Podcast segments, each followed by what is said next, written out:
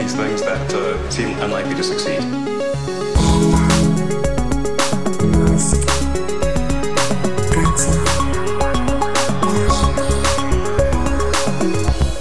Bienvenidos a un nuevo episodio de Elon, el podcast en el que comentamos las empresas, las compañías de Elon Musk y todo, pues, su vida, su vida, un podcast fanboy. Yo soy Alex Barredo, conmigo está Matías Tavia, ¿qué tal estás? La verdad es que sigo con la piel de gallina del lanzamiento del Falcon Heavy, no sé si tú lo viste en directo, pero yo estaba aquí en mi casa viéndolo y ¡bah! increíble. No, me lo perdí. Cuando lo vi luego lo típico a través de Twitter, en plan todo el mundo se colapsó Twitter por segundo día consecutivo. Primero fue el agujero negro, las fotografías o las, eh, los datos estos de interpretados del agujero negro en el que absolutamente se barrió la actualidad en cuestión de segundos y luego con el más que con el lanzamiento, con los aterrizajes de los cohetes del Falcon Heavy. Exacto, es que al final los aterrizajes es, lo novedoso y lo, espectacular y, la, razón por la que SpaceX nos tiene pegados a la pantalla ese baile sincronizado entre los dos cohetes laterales aterrizando en, la Tierra, allí en Cabo Cañaveral, es increíble, la verdad. Bueno, hablaremos a fondo ahora sobre el lanzamiento. No sé si quieres comentar antes ese cambio importante que ha habido en el catálogo de Tesla con el Model 3. Vamos a comentarlo de forma súper rápida porque esto digamos que hay mucha harina que contar. Ahí, eh, tenemos que analizarlo más a fondo. Pero en principio Tesla yo creo que sin decirlo ha dado por muerta la versión entre comillas barata del Model 3. Ha hecho un cambio un poco raro, o bueno, una serie de cambios un poco raros. El modelo, el estándar, el Tesla Model 3 de 35.000 euros prometido en, o 35.000 dólares prometido en 2016, eh, a todos efectos está muerto. Lo vas a poder seguir comprando en el futuro, ¿vale? Pero ya no lo vas a poder comprar online, tienes que ir a un concesionario oficial de Tesla o comprarlo creo que por teléfono, también está la opción y otro problema y es que dices, bueno, pues me compro el siguiente más barato, el Standard Plus de 37.500. Ya no cuesta 37.500, ahora cuesta 39.500. Dices, ¿y estos 2.000 eh, dólares extra por qué son? Es porque te incluyen autopilot, quieras o no quieras. Te cobran 2.000 dólares en vez de cobrarte 3.000 dólares, como costaba la opción previamente, pero ahora te lo incluyen. ¿Por qué? Vamos a analizarlo esto y yo creo que en el próximo episodio de Elon, porque ya digo, eso es un tema con un montón de variables y, con un montón de truquis, ¿no? De marketing y un montón de truquis de ventas y un montón de, cosas a considerar en estos movimientos de que es que, jolines, que hay que hacer para que el Model 3 barato llegue. Mucha gente se siente engañada, otra gente dice, coño, es, es comprensible que lo hagan, pero bueno, vamos a hablar de cohetes, que es a lo que, a lo que vamos hoy.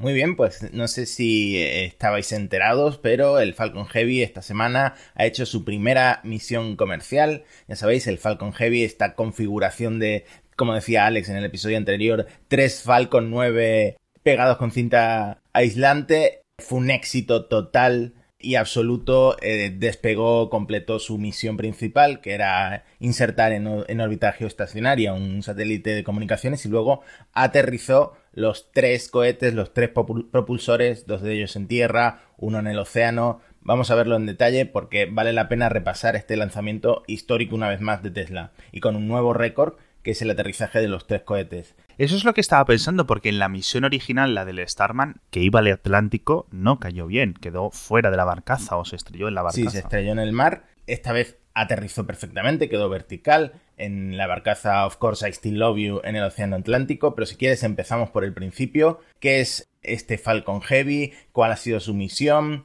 Bueno, ya eh, lo vimos volar por primera vez en febrero de 2018, es el cohete más potente del mundo, el que lanzó el Tesla Roadster de, de Elon al espacio profundo, con el maniquí Starman y sonando David Bowie. Todo el mundo lo vio por la tele, todo el mundo lo vio en directo. El coche sigue volando, es el coche que más lejos... Eso te iba a preguntar, el coche, el coche sigue por el sistema solar y creo que lo hemos dicho, pero hay una web en la que puedes seguir la órbita constante, constantemente en la que se encuentra ahora mismo, el punto del sistema solar en el que está. Yo creo que ahora mismo está entre Marte y la Tierra dando vueltas hasta que en el futuro, pues su órbita le, le dirija hacia afuera del sistema. Lo acabo de mirar en la web esta, whereisroaster.com, y está ya a 352 millones de kilómetros de la Tierra, ha recorrido 894 millones de kilómetros. Dicen en la web, ya no está en garantía, porque la garantía vencía a los, a los 60.000 kilómetros, así que la ha superado por unos cuantos. El coche que más lejos ha llegado, pero sigue con su camino. No sabemos si estará todavía de ese eh, rojo tan típico de, los primeros roasters, pero ahí sigue. Y, por supuesto, si la batería sigue funcionando, que lo dudamos, seguirá sonando en la radio la canción de David Bowie. Yo me preguntaría si en algún momento del futuro, teniendo en cuenta que esto es relativamente se está siguiendo con relativa exactitud, que es un eh, digamos, un momento icónico de la industria aeroespacial, vamos a decir año 2050, y sigue en órbitas, digamos que no lo estén sacando muy lejos, se lo puede intentar recuperar. Básicamente por ponerlo en un museo para generaciones futuras, de la misma forma que hay planes, pues por ejemplo, para en el futuro convertir en una especie de zona sagrada, zona museo, el aterrizaje del Apolo 11 en la Luna, es decir, sigue ahí depositada, hay un montón de hardware y un montón de hierros ahora mismo en la Luna de diferentes misiones, de diferentes países, pero uno de los planes es, oye, cuando empecemos a establecer bases físicas en la Luna, esto hay que protegerlo, hay que la primera huella, hay que conservarla de alguna forma y se habla de poner una especie de cápsulas, porque claro, no hacer un parque de atracciones como en Futurama, aunque a lo mejor eso para el año 3000 se puede hacer, pero es muy curioso todas estas eh, cosas que ahora nos parecen increíbles, en el futuro pues va a haber como alguien que le parezca pues como las cuevas de Altamira. Yo la verdad espero estar vivo para cuando lleguemos a Marte y busquemos al, al rover Opportunity que se quedó ahí en la tormenta esta de polvo de Marte, se quedó muerto y ya no hay comunicación con él eso tiene que ser muy emocionante volver a encontrarse con ese robot. Además, como los humanos solemos volver todo un poco antropomórfico, la despedida de, del, Opportunity fue muy emocionante. Pues llévate pala. llévate pala porque va a estar enterrado, bastante enterrado, ese dispositivo. Eh, va a ser muy difícil de encontrar. Ojalá se encuentre, ojalá se encuentre, pero va a ser muy, muy, muy complicado porque va a estar bajo bastantes metros de regolito para cuando lleguemos allí, yo creo, ¿no? Por las diferentes eh, situaciones atmosféricas del planeta. Falcon Heavy, que nos vamos por la tangente. Bueno, ¿por qué necesitaban un Falcon Heavy, no un Falcon 9? Porque la misión era insertar un satélite de Arabia El Arabsat 6A, en una órbita geoestacionaria a 3.200 kilómetros de altitud. Para esa altura necesitas algo más potente, en este caso el Falcon Heavy. El satélite, por mencionarlo rápidamente, es un satélite súper avanzado construido por Lockheed Martin para Arabia Saudí, para tener televisión, internet en Oriente Medio, pero bueno, a lo que nos interesa, el despegue del Falcon Heavy era la primera vez que se probaba en configuración Block 5. Block 5 es la última versión de los cohetes de SpaceX. Y hubo una pequeña polémica antes del lanzamiento porque dijo Elon en Twitter que había riesgos, habló de un, hasta un 10% de, de, probabilidad de riesgo. No sé si esto a los árabes les hizo mucha gracia. ¿Qué te pareció a ti esa, esa polémica en Twitter? Pues que hubo polémica por algo que dijo Elon Musk en Twitter, debería haber sido el, apellido original de este podcast, pero sí es cierto, es decir, dice, no, es que hay entre un 5 y un 10% de posibilidades, en mi opinión, de que algo pueda ir mal. Claro, pues eso a tu cliente que te acaba de zumbar 100 millones para que se le pongas eh, el satélite en órbita, pues no le hace gracia escucharlo, sobre todo teniendo en cuenta que vienes de un montón de años, de un montón de planificaciones, de un montón de reuniones en las que los riesgos se minimizan. Es cierto que los lanzamientos siguen siendo un tema arriesgado, pero nadie lanza un cohete con un 5, un 10% de posibilidades de fallo. las posibilidades de fallo tienen que ser mucho menores calculadas originalmente. Luego hay un montón de cosas que pueden salir mal, pero todo se entiendo que se hace, por mucho que sea una misión no tripulada, que esté asegurado, etcétera, etcétera, etcétera, que las cosas sean mucho más seguras. Entonces esto tuvo que eh, asustar. Pero también es cierto que estas cifras de 5 o 10% tiene pinta que Elon se las sacó de la manga por darle un poco de dramatismo, por darle un poco, ¿cómo diría yo?, de emoción, ¿no? Al lanzamiento. Es, madre mía, tal. Bueno, Block 5. ¿Qué es Block 5? La última versión de este cohete, como decíamos, estéticamente se distingue muy fácil porque tiene las patas negras, pero eh, el diseño no ha cambiado mucho lo suficiente para mejorar la reutilización, mejorar el escudo térmico, usar rejillas de titanio que aguantan mejor el calor y sobre todo tiene genera un 10% más de empuje que la versión anterior porque es, todavía más potente. Según eh, dice SpaceX, es el equivalente a el despegue de 18 Boeing 747 a la vez, o sea, una fuerza impresionante el cohete en su configuración desechable, es decir, si no quieres aterrizar los cohetes, puede llevar 64 toneladas a la órbita baja terrestre, 27 órbitas geoestacionarias y en este caso, como la, idea era aterrizar los tres cohetes, hasta 8 toneladas en la órbita geoestacionaria, que es muchísimo. Me fascina la diferencia de capacidad que tiene un cohete reutilizable muy inferior a la que tiene un cohete que el cohete se pierde durante el lanzamiento. Me parece una... O sea, yo sabía que había diferencias, obviamente no es la misma configuración interna, etcétera, pero jolines, estamos hablando de una diferencia brutal, ¿no? De, 64 a 8.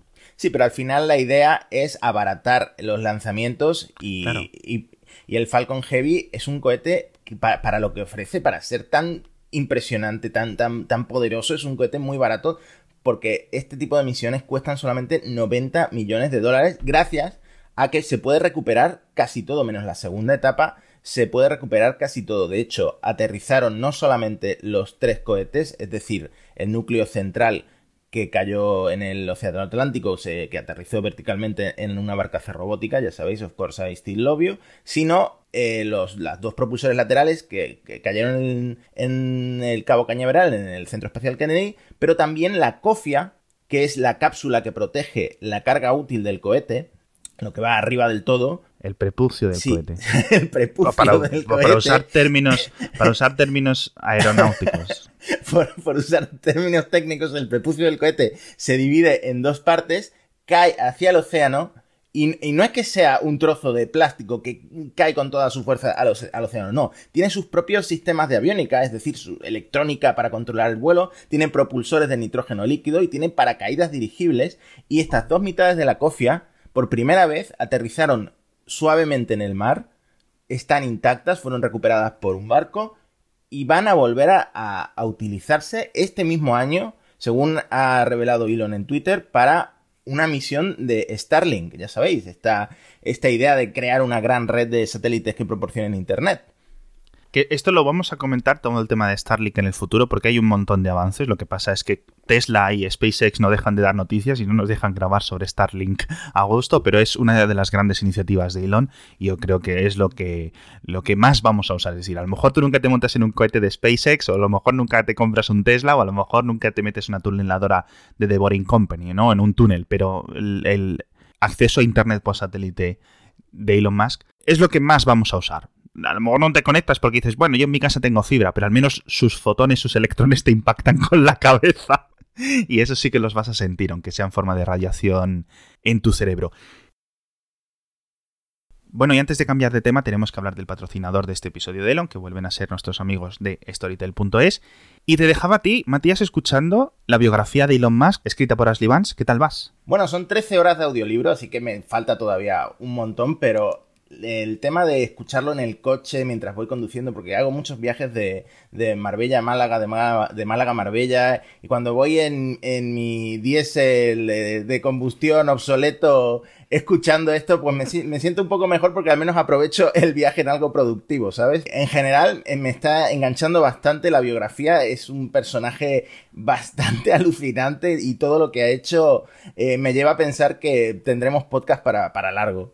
Esa es una de las gracias de los audiolibros. Yo leía mucha novela, leía un montón cuando tenía que utilizar el transporte público todos los días para ir al trabajo. En el momento que dejé de ir en metro, dejé de leer libros y los audiolibros tienen una gracia extra y es que no solo puedes estar escuchándolos con una narración profesional, una narración más inmersiva, sino que tú sales del metro, tienes que cerrar el libro porque tienes que empezar a andar. Con un audiolibro, como lo vas escuchando, al igual que un podcast, pues puedes seguir escuchándolo más y más y más y más. ¿Estás fregando los platos? Puedes leer el libro. ¿Estás corriendo en el parque, puedes leer el libro. Estás en el gimnasio, puedes leer el libro. Sitios donde no, digamos, no puedes consumir tradicionalmente libros. Esa es la gracia de los audiolibros y aunque sean un poco los archienemigos de los podcasts, porque es la competencia directa, es decir, la gente, si estás escuchando un audiolibro no puedes estar escuchando podcast, pero Storytel.es tiene un catálogo bastante, bastante bueno. Así que os pasáis por el enlace que está en las notas del episodio, storytel.es barra Elon, y tenéis un regalo exclusivo para los oyentes que son 30 días de pruebas gratuitas, algo que nadie más tiene. Dicho esto, el tema de la cofia es muy interesante porque para recuperar estas cofias es lo que han puesto unos barcos con unas redes gigantes. La verdad es que nunca consiguieron atrapar la cofia con ese barco que le pusieron de nombre Mr. Steven, que tenía una red gigante. Incluso lo intentaron primero con una red más pequeña, luego con una red mucho más grande, que la foto es absurda porque se ve un, barco relativamente pequeño y una red gigantesca de, de, circo casi. Qué buena. Y nunca consiguieron que cayera justo encima del barco. Supongo que es muy complicado controlar con el viento que algo así tan ligero caiga sobre exactamente sobre la red pero no sé si están probando otra estrategia con, que caiga directamente en el océano, pero muy suavemente, si, si han descartado Mr. Steven o si el barco volverá a aparecer en algún momento. Pero lo cierto es que lo han conseguido, van a reutilizar la cofia, van a reutilizar también los dos conos aerodinámicos de los de los propulsores laterales que técnicamente se llaman aceleradores también se recuperaron. Solo falta, como digo, por recuperar la segunda etapa del cohete y entonces consigues algo rompedor como un, Falcon Heavy por todavía menos dinero, que es lo que SpaceX quiere conseguir, que es lo que eh, diferencia SpaceX y que es la razón por la que tanta gente está eh, confiando en SpaceX para sus lanzamientos. Incluso la NASA acaba de, anunciar un proyecto muy importante para SpaceX. No sé si lo quieres comentar tú, el tema de DART. El tema de DART es muy interesante bueno, primero DART, eh, obviamente pues significa dardo en inglés, pero son las siglas, es el acrónimo de Double Asteroid Redirection Text, es decir, prueba de redirección doble de asteroides o de asteroide doble, ¿no? Y esto es muy curioso porque es una misión de lanzamiento para junio de 2021 que la NASA le acaba de conceder, le acaba de dar el contrato a SpaceX.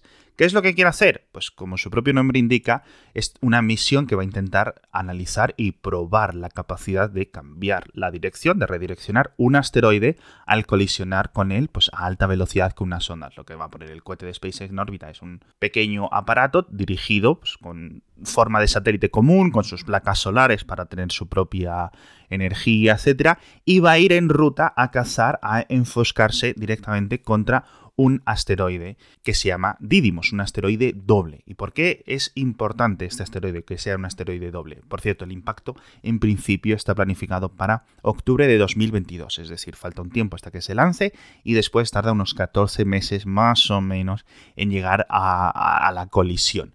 Vale, ¿por qué es importante que sea un asteroide doble? Primero, porque tienes una referencia muy fácil para ver, vale, impacto contra uno de estos dos asteroides que están enlazados, van parejos, están navegando a través del sistema solar juntitos siempre, cada dos años dan una vuelta. Y entonces puedes ver el efecto que ha causado en la órbita del asteroide al impactar con él, porque el otro va a seguir su ruta tradicional. Va a haber unos cambios mínimos de, de gravedad, obviamente, si desplazas a uno la distancia entre ambos eh, asteroides va a quedar modificada, pero esto es fácil de calcular, ¿no? las diferencias. Lo que quieren ver es cuánta distancia es capaz de, de desviarlo, básicamente. Entonces, el impacto muy de película, muy de ciencia ficción de los años 50, de los años 60, de ciencia ficción clásica. Muchos hemos leído sobre este tipo de impactos cinéticos, ¿no? De hecho, eh, es una de las grandes críticas a la ciencia ficción de batallitas láser y de Star Wars y de Battlestar Galáctica, de no sé qué.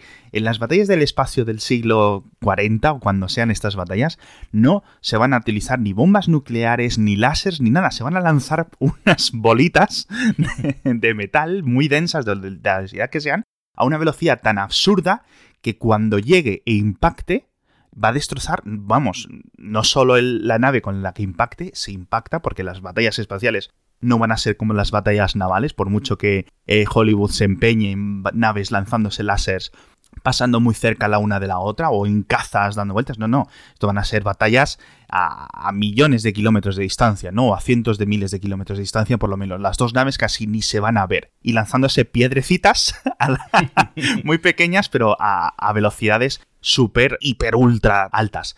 Entonces, ¿qué es lo que se quiere probar? Pues vamos a ver si en el caso de que detectemos que un asteroide va a impactar con la Tierra, como el que impactó con los dinosaurios, pues nosotros podamos, gracias a nuestro ingenio, no extinguirnos en el proceso. Estamos con otros procesos de extinción activos por nuestra cuenta, por favor. Nos estamos intentando matar de muchas formas.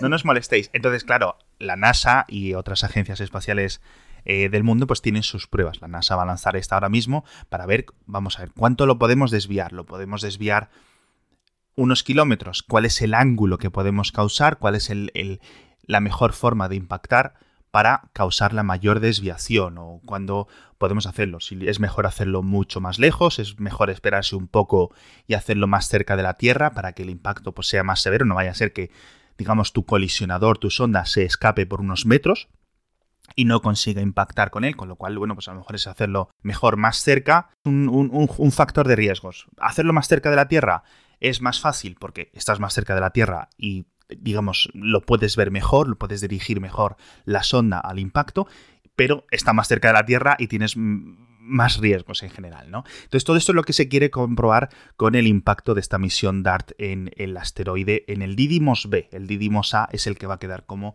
referencia, que son dos asteroides, por cierto, bastante grandes, no tan grandes como el que extinguió a los dinosaurios en, Yucatán, en México, ¿no? Que impactó. Pero tenemos Didymos A, que es 780 metros de ancho, es decir, casi un kilómetro, bastante tochito. Y Didymos B, que es unos 160 metros, 150, 160 metros. Es decir, el que se va a impactar es el más pequeño. Esta sonda no es un misil, no tiene forma de misil ni nada. Tiene aspecto de satélite normal, ya digo, con sus placas solares en los lados. Y lo que no sé es el peso, porque claro, tú tienes que se va a lanzar en un Falcon 9, no se va a lanzar en un Falcon Heavy, con lo cual el límite, la capacidad de peso que puede tener este acelerador cinético, pues está limitado. Yo no sé hasta qué punto no sería mejor lanzarlo desde un Falcon Heavy o lanzar varios para ver eh, el impacto, pero entiendo que estas pruebas pues eh, necesitan unos experimentos, necesitan ir poquito a poquito para ir viendo qué cosas funcionan. Al final, lo de siempre, ¿no? Esta gente de la NASA, esta gente de SpaceX son mucho más listos que nosotros y si han elegido esta ruta por algo será.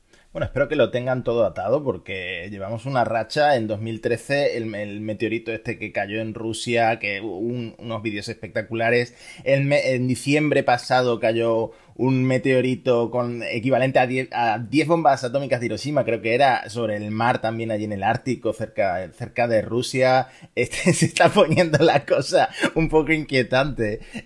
Yo creo que el tema de los asteroides siempre están cayendo los mismos, o sea, por probabilidades, ¿no? Digamos que estamos en una lluvia constante. Lo que pasa es que ahora, claro, tenemos tantas cámaras constantemente grabando que somos capaces de ver más y más y más y tener más ejemplos. Antes, pues obviamente la mayoría caen al mar y si no hay un barco, si no hay un avión pasando cerca, pues nadie se entera. O a lo mejor se entera cuando ha caído, cuando entra en la atmósfera rápidamente durante un milisegundos y un satélite lo capta. Pero en general el riesgo es mínimo, pero oye, el riesgo está ahí, claro. Por supuesto, ya hay memes en todas las redes sociales con de Bruce Willis en Armageddon con la cara de Elon, etcétera, porque bueno, esto es muy peliculero. Esto es, a mí lo que me encanta, tío. Toda esta cultura meme está... Al final, SpaceX, Tesla y un montón de cosas y Elon Musk lo que ha conseguido es convertir en cultura popular, ¿vale? Un montón de cosas que antes eran de nerds. O sea, los coches eléctricos en los 80, en los 90 eran de frikis. No sé si has visto la de cariño como han cogido a los niños, el principio de la película. Que el tío tiene un coche eléctrico, va ahí con sus placas solares, llega tarde a la oficina y dice, Joder, es que se ha puesto un poco nublado. Es que era de frikis, pero de frikis de, de, de, de, la cosa más despreciable del mundo, ¿no? Cuando el concepto de friki era algo malísimo, ¿no? El concepto de nerd.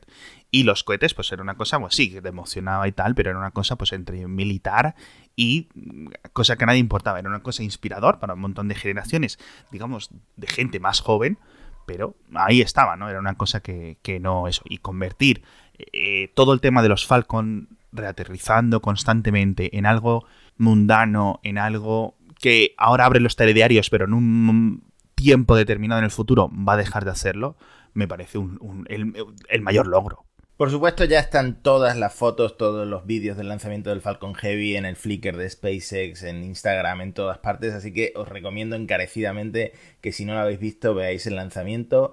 Eh, yo creo que ya hemos comentado más o menos todo lo que queríamos comentar sobre esta misión, esta primera misión comercial del Falcon Heavy. Nos quedan muchos temas, ya hemos hablado del la debacle del Model 3 de 35 mil dólares, queremos hablar sobre Starlink a fondo, ahora que parece que Amazon va a competir en plan dos gladiadores contra Elon en este tema del Internet satelital. Tenemos muchos temas que comentar, pero por hoy me doy por satisfecho. Sí, yo creo que hemos hecho nuestra misión. Muchísimas gracias a todos por estar ahí. Muchísimas gracias a Storytel por volver a patrocinar el episodio de Elon. Y ya sabéis, una valoración, una nota, un comentario, un cualquier cosa que queráis en vuestra aplicación de podcast, compartirlo en redes sociales. El podcast también ayuda mucho para que nos descubráis. Cada vez la audiencia de este podcast sigue aumentando y estamos muy contentos y esperamos verlos en el próximo episodio. Muchas gracias.